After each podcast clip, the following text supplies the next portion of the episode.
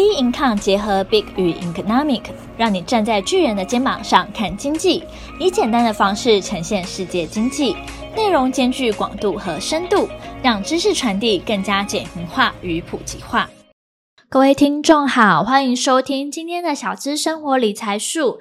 那今天呢，要跟大家聊聊的呢，是这阵子啊很夯很夯的议题，叫做山道猴子。那从山道猴子的一生当中啊，我们可以看到是关于理财方面啊的内容，可以跟大家呢好好的就是交流分享看看。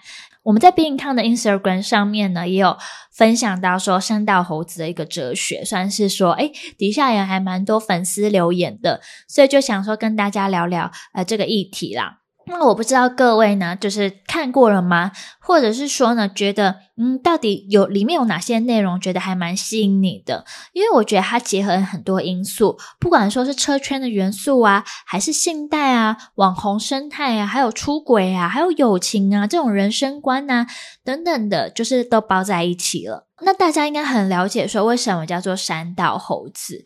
在跑山里面的人，很多时候很容易会被叫猴子，可能叫山猴子或是山道猴。所以呢，动画当中就以山道猴为主角，然后讲述了这一段的故事。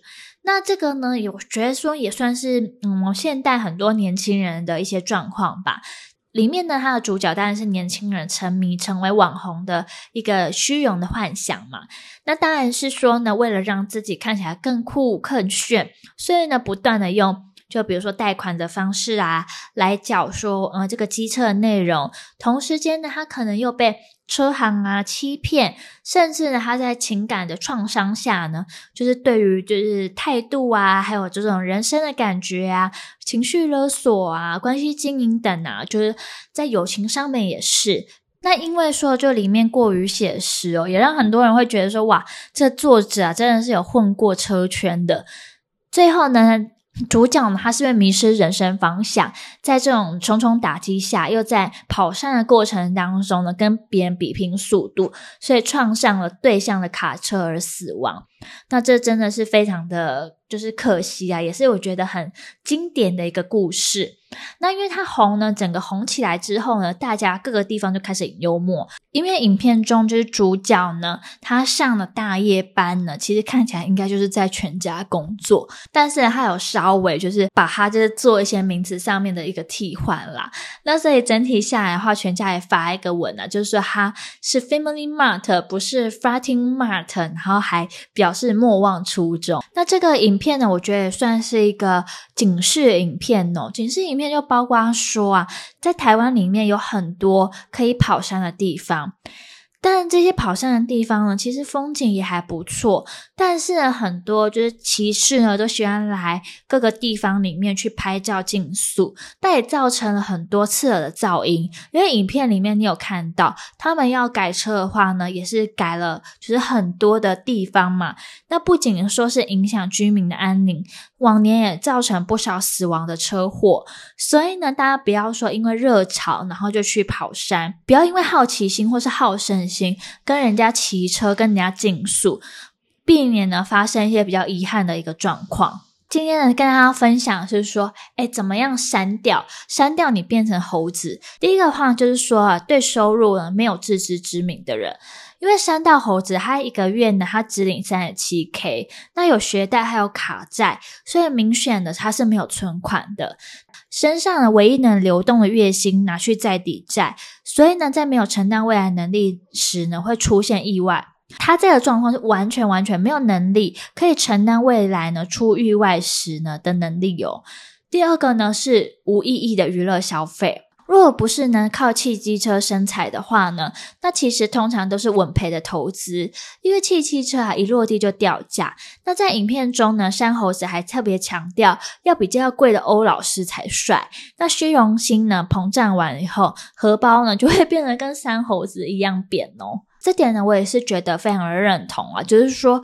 当然，大家都希望说可以过更好的生活，或是用更好的东西，但是呢，也要看一下说，诶，自己的能力 level 到底在哪里。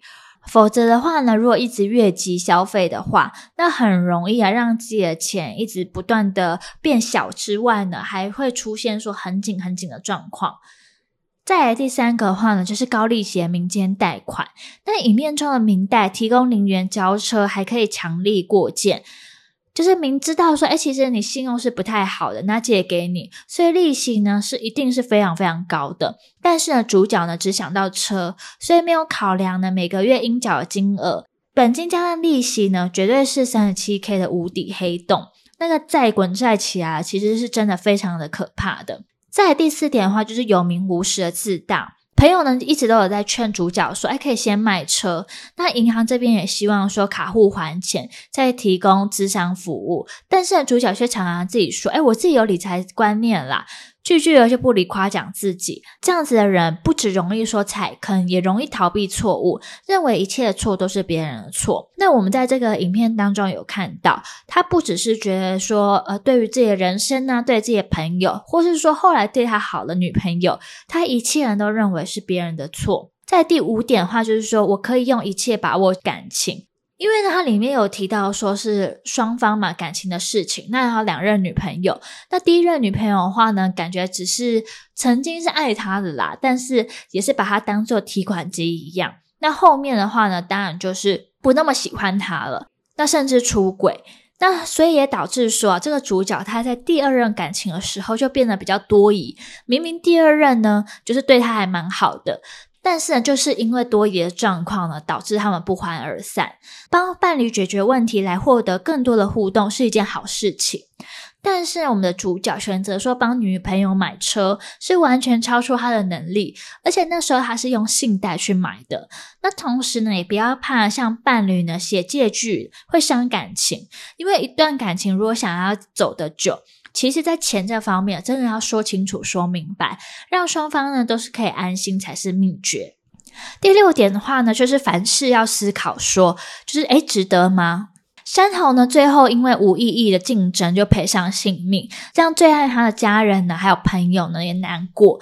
主角呢，最失败的关键语就是出在于说，诶，回头想想。他曾经追求这些，难道就真的是很值得吗？三思而后行呢，是一句很老道牙话，但是也是隽永不变的真理。所以呢，今天就带给大家说，我们其实从《山道猴子》这部戏里面，你可以去思考到的一些就是人生的方向。那大家在财务里面呢、那我觉得是说，在这部影片呢，我们也可以看到是在财务这一块，影射出很多人其实呢，每个月钱可能都是轧不过来，可是呢，为了让自己可能风光，或是说在社群媒体上面让别人羡慕，会让别人觉得说，哎，自己好像过得蛮好的，可是，让自己不断陷入被钱追着跑的深渊里面哦。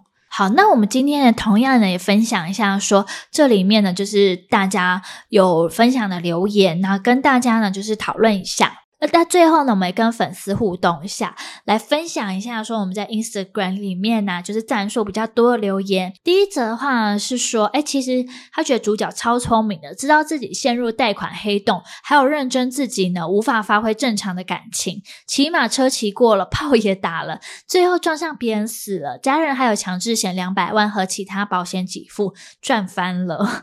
OK，那我觉得这样听起来是蛮有趣的，因为我看到那影片底下也有这样子。的一个留言，但我觉得人生啊总是很精彩，其实可以很长的，没有必要说在这种年轻轻轻的时候就经历了这些，然后甚至呢最后是一个不好的一个情况。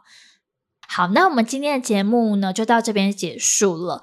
大家呢，如果喜欢我们的话呢，也欢迎多留言。那包括要说呢，追踪我们的 Instagram 啊、脸书粉砖啊，然后还有我们在 Be In 看的这个节目呢，也欢迎大家追踪留个五颗星。那我们下期节目见喽，拜拜。